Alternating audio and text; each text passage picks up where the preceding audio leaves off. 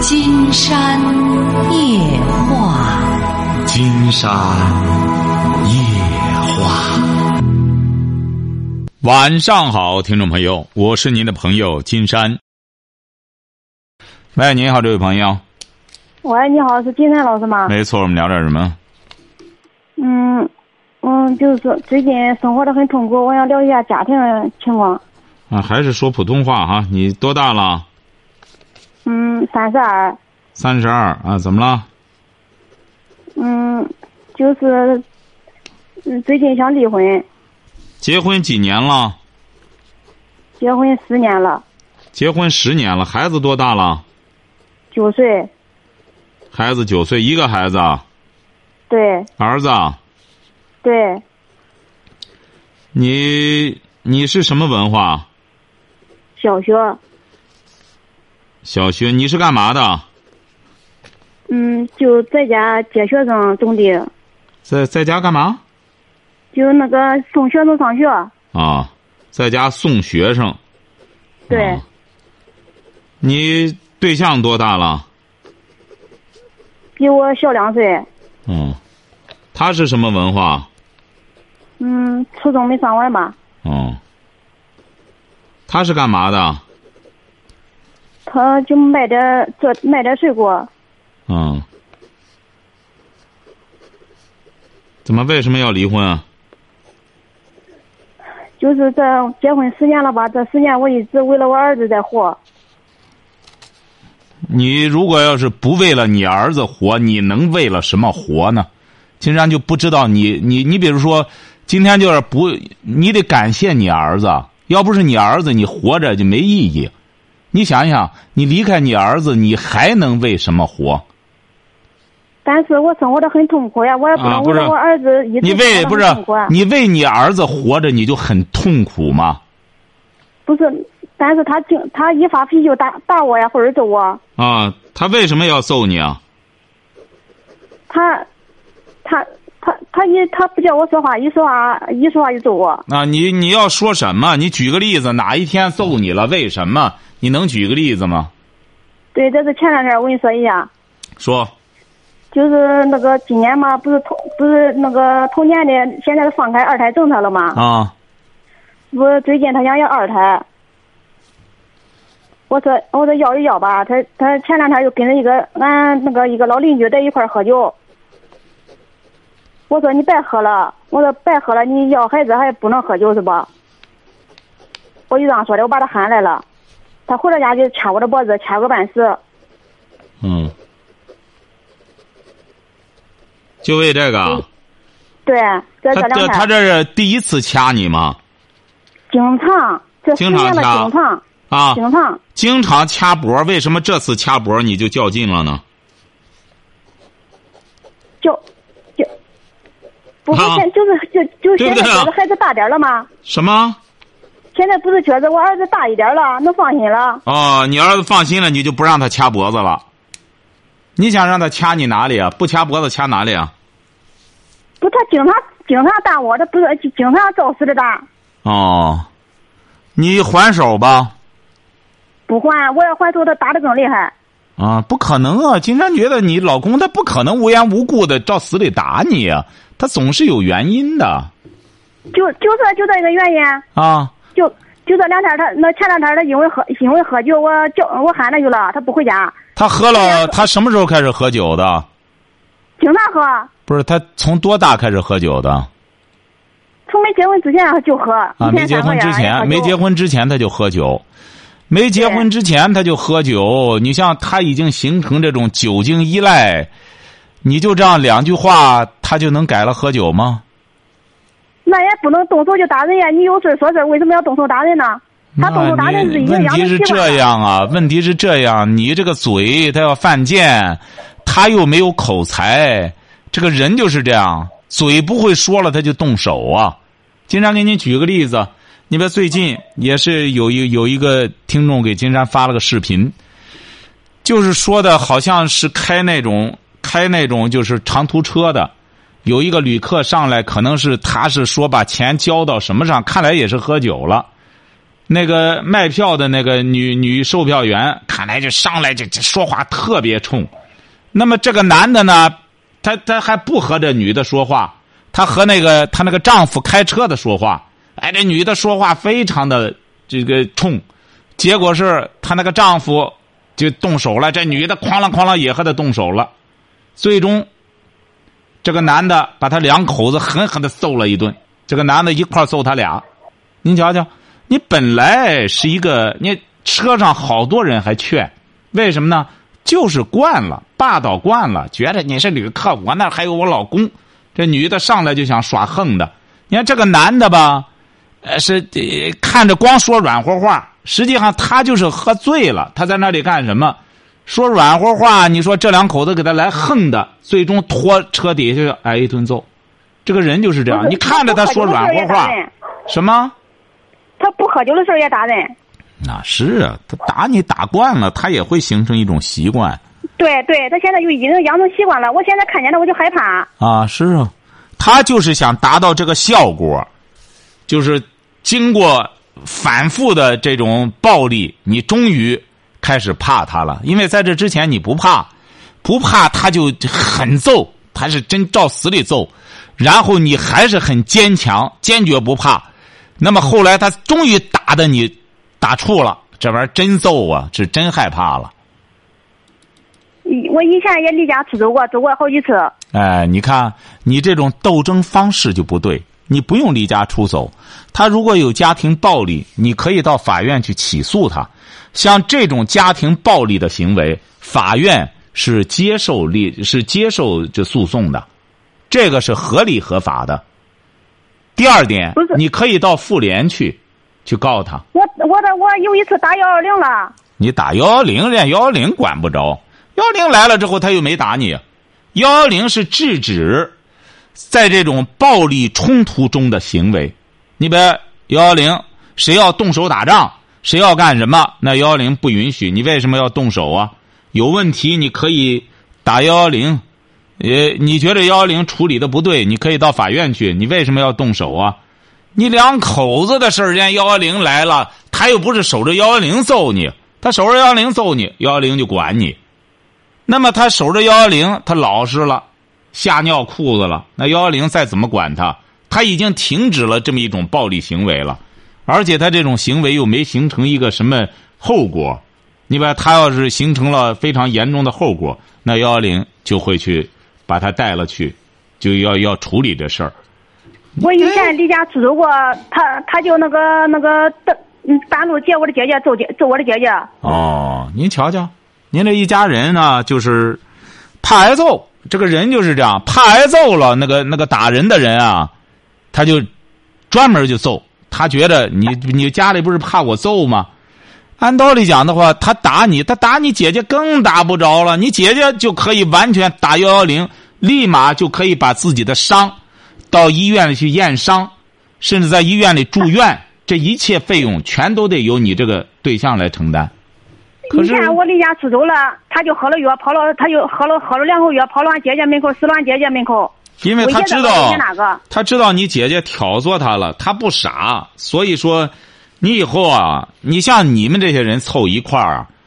这种歪心眼子、下作心眼子都不缺。金山觉得不要往这地下钻，你们这一方面都有优势。你往地下，你往地下钻，他就挖地三尺；你们往地下出了啊，谁也治不了你们。你得怎么着呢？往上走，他往地下窜，这种歪心眼子往地里钻，小心眼子，你往上走。要依靠法律，你把他打你了，你可以去验伤。你看了吗？他打我了，家庭暴力。那么你可以到妇联，妇联甚至可以帮助你起诉他。妇联是干什么呢？就是维护妇女权益的。你看你们平时不读书不学习，就不知道政府哪个部门他应该做什么。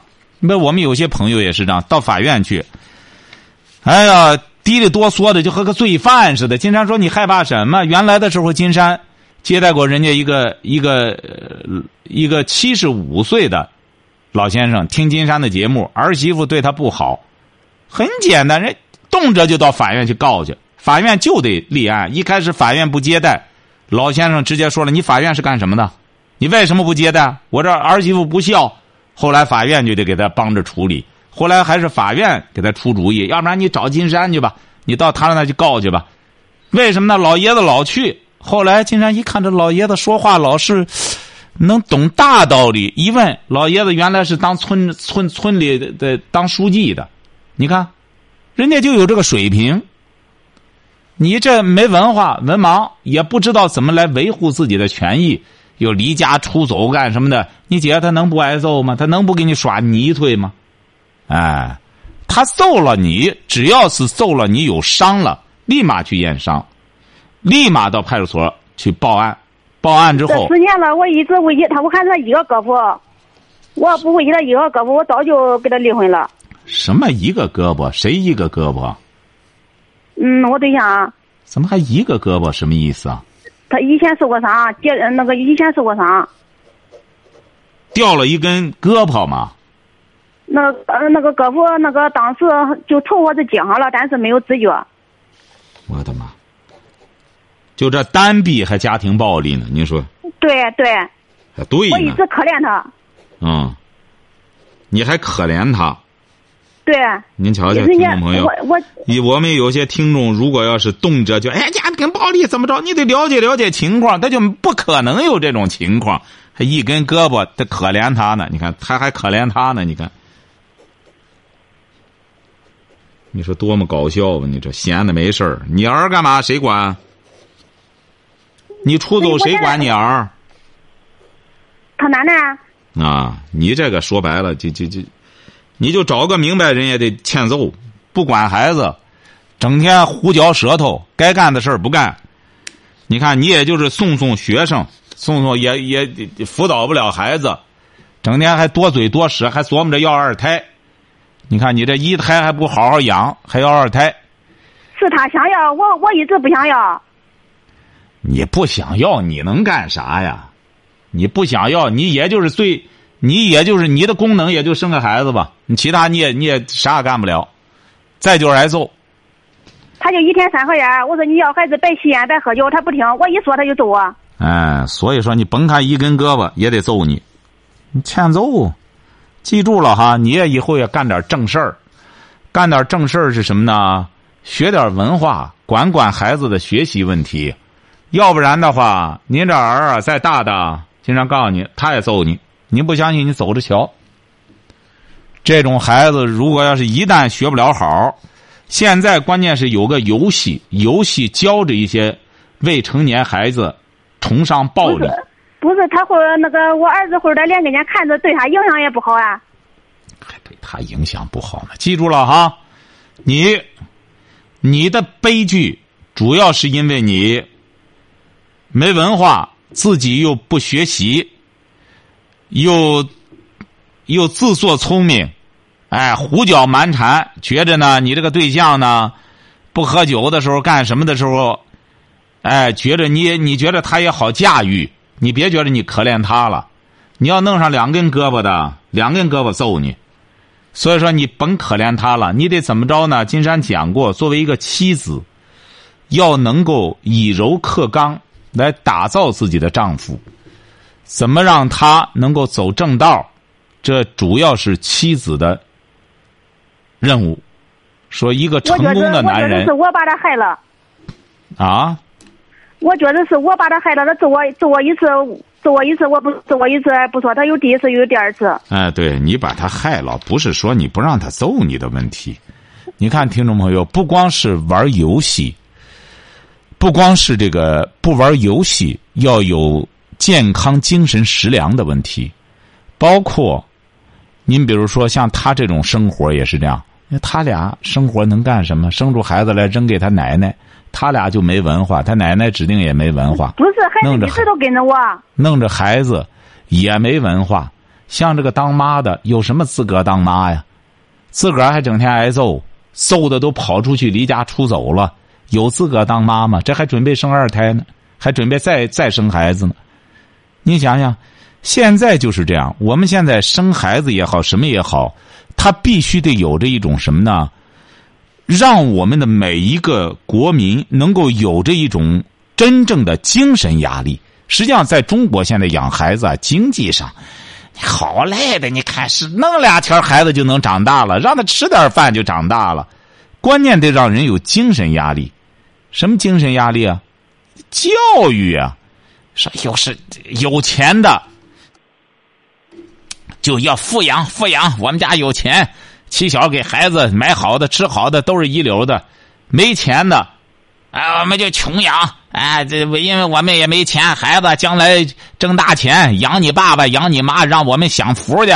你看，实际上最终金山讲过，最重要的是教养，既不是富养，也不是穷养，关键得教养。我们现在孩子的最重要的问题就是缺教养，教养哪来的？教养我们一说了，教养不是在学校学来的。孩子到了七岁，七岁看老了，他七岁才上学。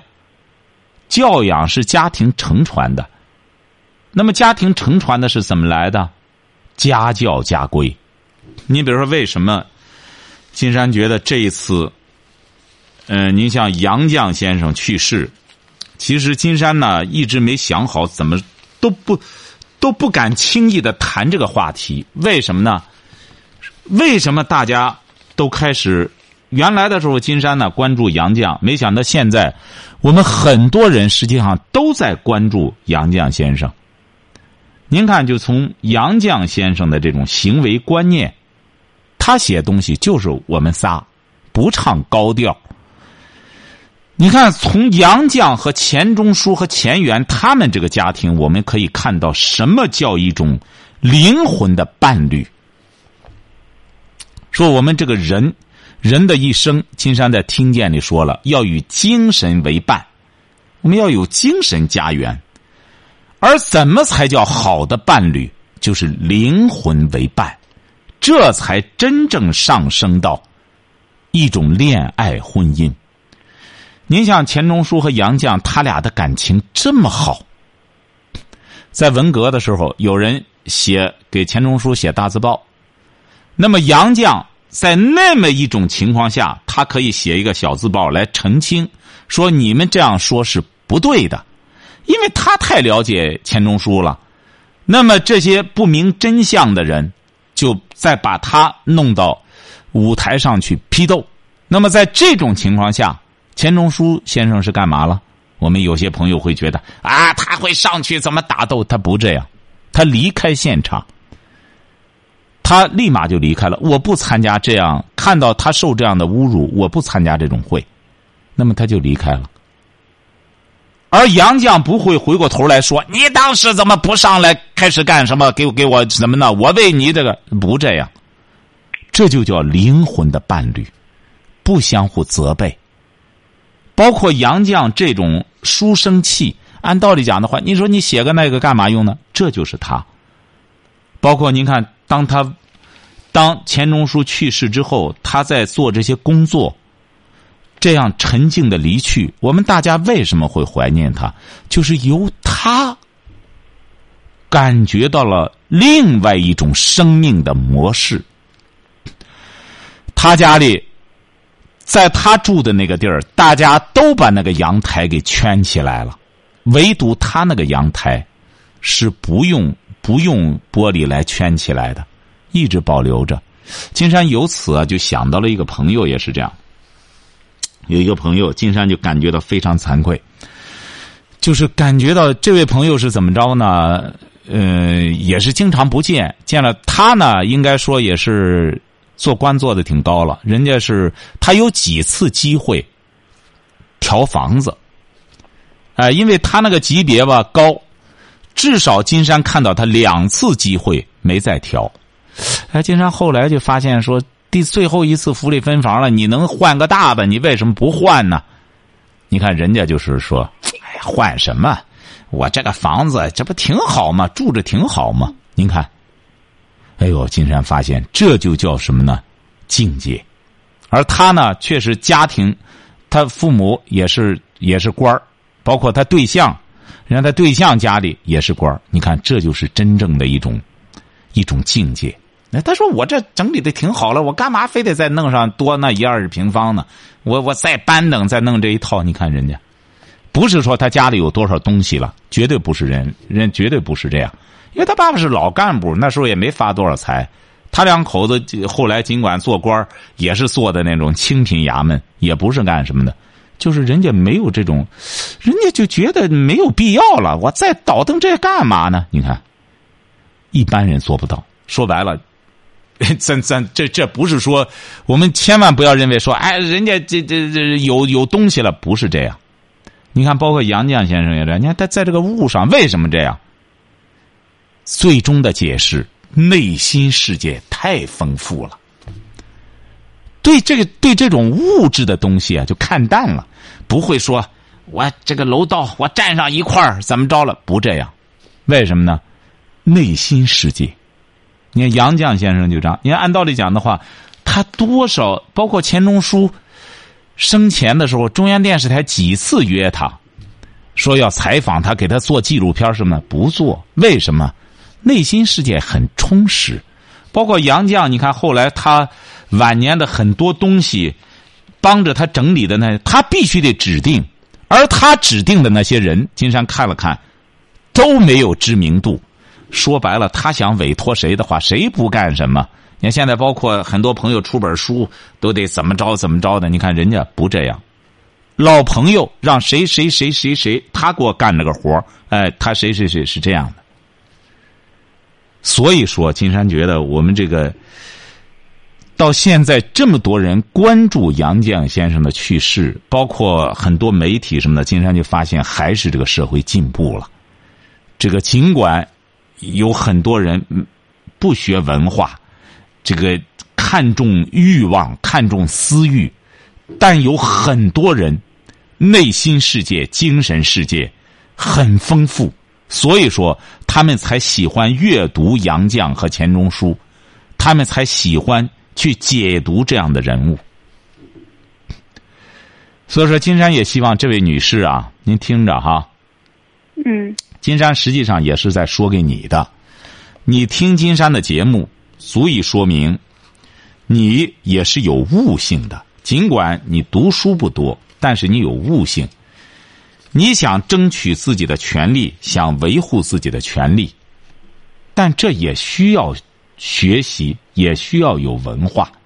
金山，但是我现在看见他害怕了，怎么再怎么再跟他在一块过？你可以离婚啊，没有人阻止你离婚啊。金山说过，你离了婚之后，像你现在这种情况，你再次婚姻未必能够幸福。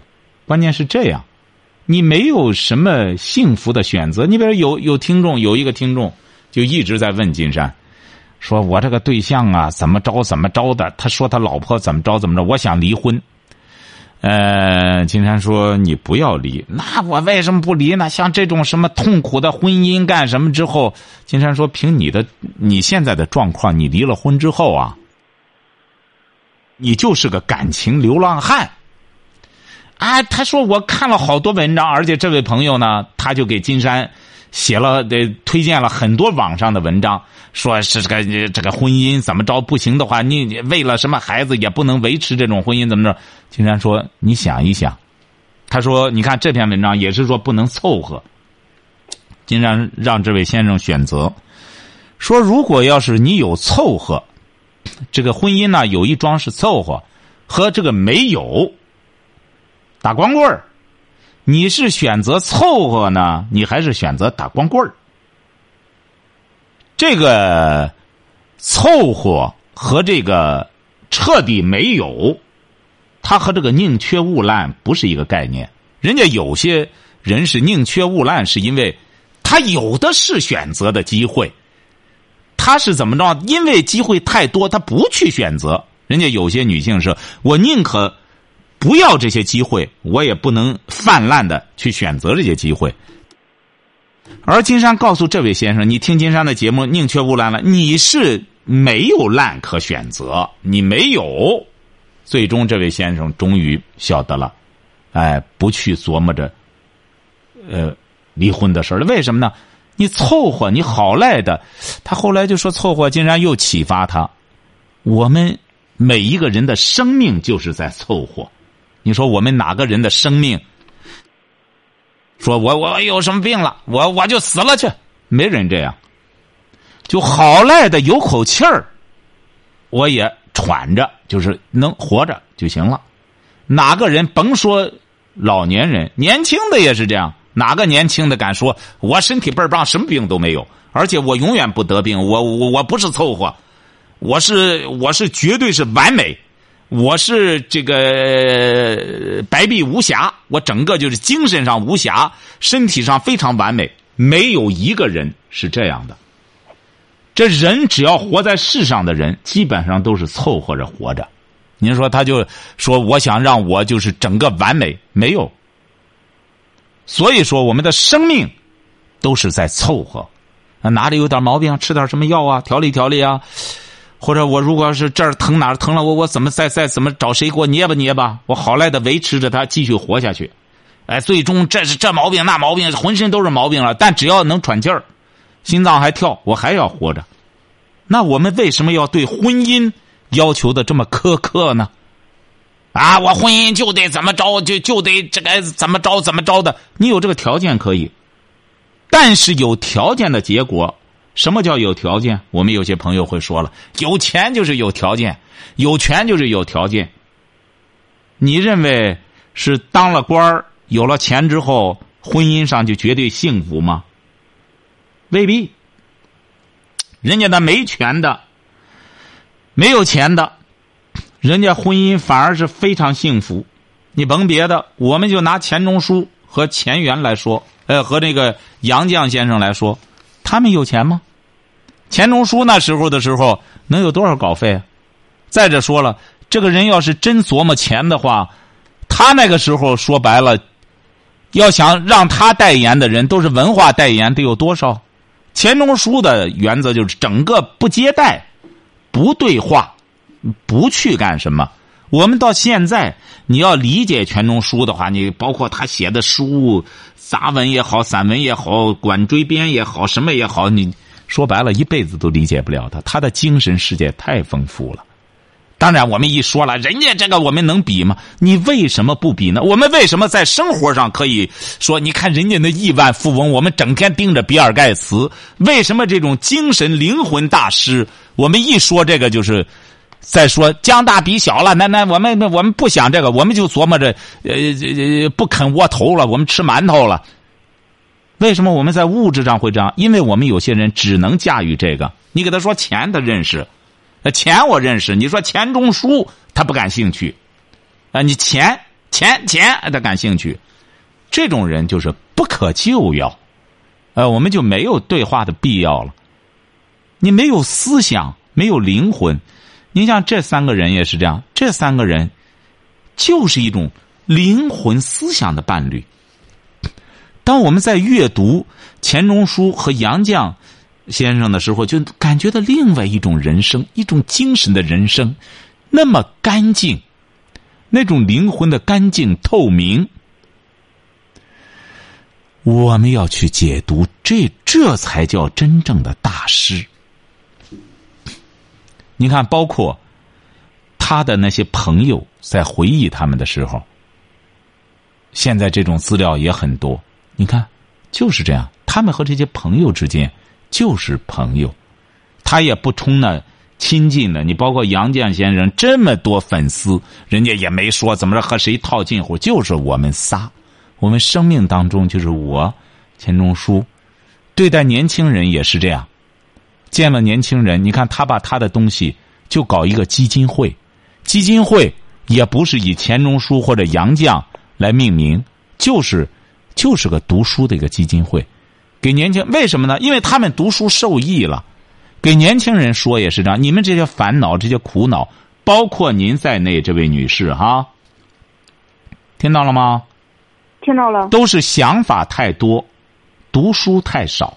您看说的话简明扼要，一下切中要害。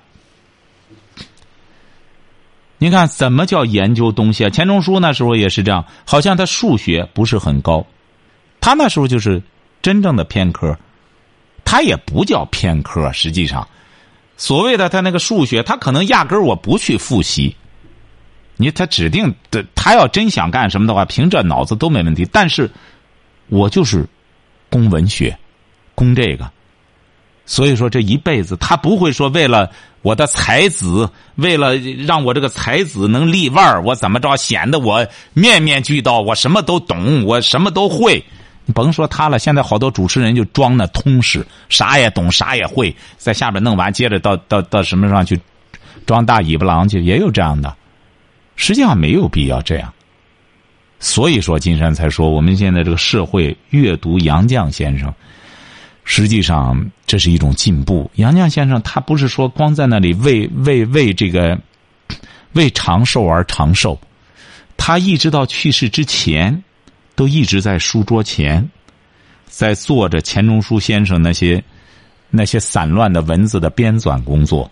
你想，一直在这样做着，一点都不寂寞，也不空虚。所以说，有的时候我们总是在说。大家不要光关注钱呀，不要光关注这个这个物质的东西啊。这就好像很多父母给孩子说：“哎，这这你不要光玩游戏啊。”呃，这就好像这位女士给她丈夫说：“你凭什么光打我呀？怎么着的？”呃，就一样，呃，没用。这些东西你要想不让他关注物质，他精神必须得丰富。他精神世界丰富了。他自然，人的精力是有限的，他就没有功夫去关注物质。物质最终的结果，我们如果是用马斯洛的那种说法的话，不最终也是一种自我实现吗？自我价值的实现吗？为什么到了比尔盖茨、巴菲特这些人，最终他要不断的把钱捐出来？他要目的他在标榜什么呀？不就是在标榜我没了钱，我是有价值的？大家不要老把我当成一个有钱人。你看，我把钱捐出去了，我还是个有价值的人。而你像钱钟书和杨绛先生，他不用捐钱，大家就知道他是有价值的人。而他有限的钱，就是我就资助那些读书的人，就这么简单。怎么去爱一个人啊？金山觉得杨绛先生就是就是一部典型的女儿经。她就是应该说很传统的女性，有的时候她，她那时候身体也挺弱，她的成功就在于钱钟书是真爱她，从心底里爱她，两个人，人杨绛的确是美食方面欠缺，我们可能有些女性就千万不要误读成。哎呦，这种大师都不会做饭，我正好也不会做。我和杨绛女士一和杨绛先生一样，我不会做饭。但是杨绛先生，他所谓的不会做饭，他可是一般的饭他都会做，他只是和他会写书，和他有文化相比的话，他不会做饭。我们有些女孩是。你不会做饭，你光会吃饭，你也不会读书，你也不，你也，你也不会写书，你也不会学习，你光有个嘴，光吃。千万不要看着他做饭不是很干什么，你也不会做饭，你就和他一样了。千万不要误读。所以说，这位女士啊，要改变你的命运，任重而道远，不是简单的一句话。要简单的一句话的话，金山要想，要想害你的话，很简单，离婚和他离婚，不行的话，金山给您推荐一个。说白了，像你这种女人啊，金山要是一说，三四十个男的来追你，但是金山不会给您推荐的，为什么呢？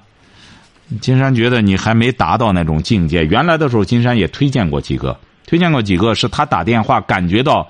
他的确是很善良，很能干，很能干什么？但是，金山发现弄了几次之后，太挑剔，太挑剔，就不做这个工作了。很简单，现在说白了，男的，这个缺女人的多得很。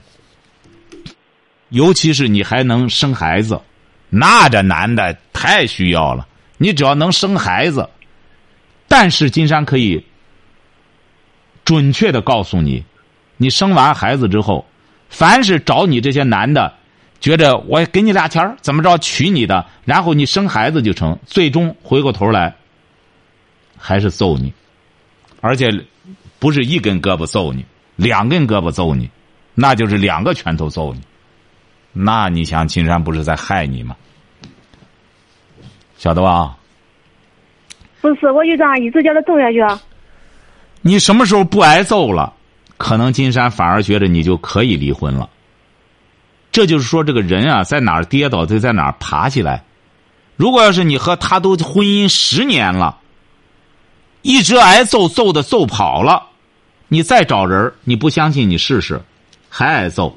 你想想，现在你丈夫是单臂揍你，都把你揍跑了，足以说明你不隔揍。金山再给您推荐两个大拳头的揍你，那你怎么办呢？那你想想，两个大拳头揍你，正好加一半的分量啊。现在上打打老婆的很少了。您瞧瞧，没错，你这你想想，很少了。但是你就摊上了，而且一个个一个拳头都得揍你，你一点原因都没有吗？你没有一点责任吗？他就他就摸清我的性格了，怎么打也不走。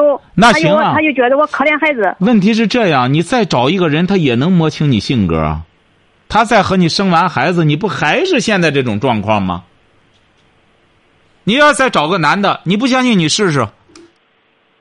你到了那种婚介的话，他很有可能都拿着你当婚托，那能招一大批男的来，那你可是结结果还是挨揍啊？那你怎么办呢？到那时候两个大拳头，你现在好赖才三十二，你再找个男的，再生完孩子，再待上十年，你四十了。你说你也到更年期了，这个男的两个大拳头揍你，你怎么办呢？到那时候，你能再离婚吗？所以说，如果你这个丈夫的确不是个好人，你起码有能力。你也说了，现在打人的很少了。你以为揍老婆的少了，是因为这个没有人敢打老婆了？这个是揍老婆的男人少了吗？男人没少，只是这个女性懂得怎么维权了。她知道要到法院去告他。多少给金山打电话的，最终向金山表示感谢，说原来觉得她那丈夫太横了，哎呀，说这派出所管不了他，法院管不了他，后来就接受金山的建议，到法院去起诉，然后再找法妇联，然后干什么之后，法院给她谈谈话之后，她丈夫老实了，他知道了，金山给他说过，越是这种人，无法无天的人，是因为他不知道法的厉害。真正法院给他法官给他谈谈，再干什么得怎么着了，他就老实了。俺家里的人叫叫他走一遍了。哎，因为你这一，因为你这一家人，都不懂法，也不知道用法来维护自己，无知，无知了之后他不挨揍吗？是不是啊？好了哈，静下来好好考虑考虑吧哈，多给你说两句，目的也是希望你不要仓促的走出这一步哈。金山也是说给很多朋友听的啊，不要认为他这个和你没关系。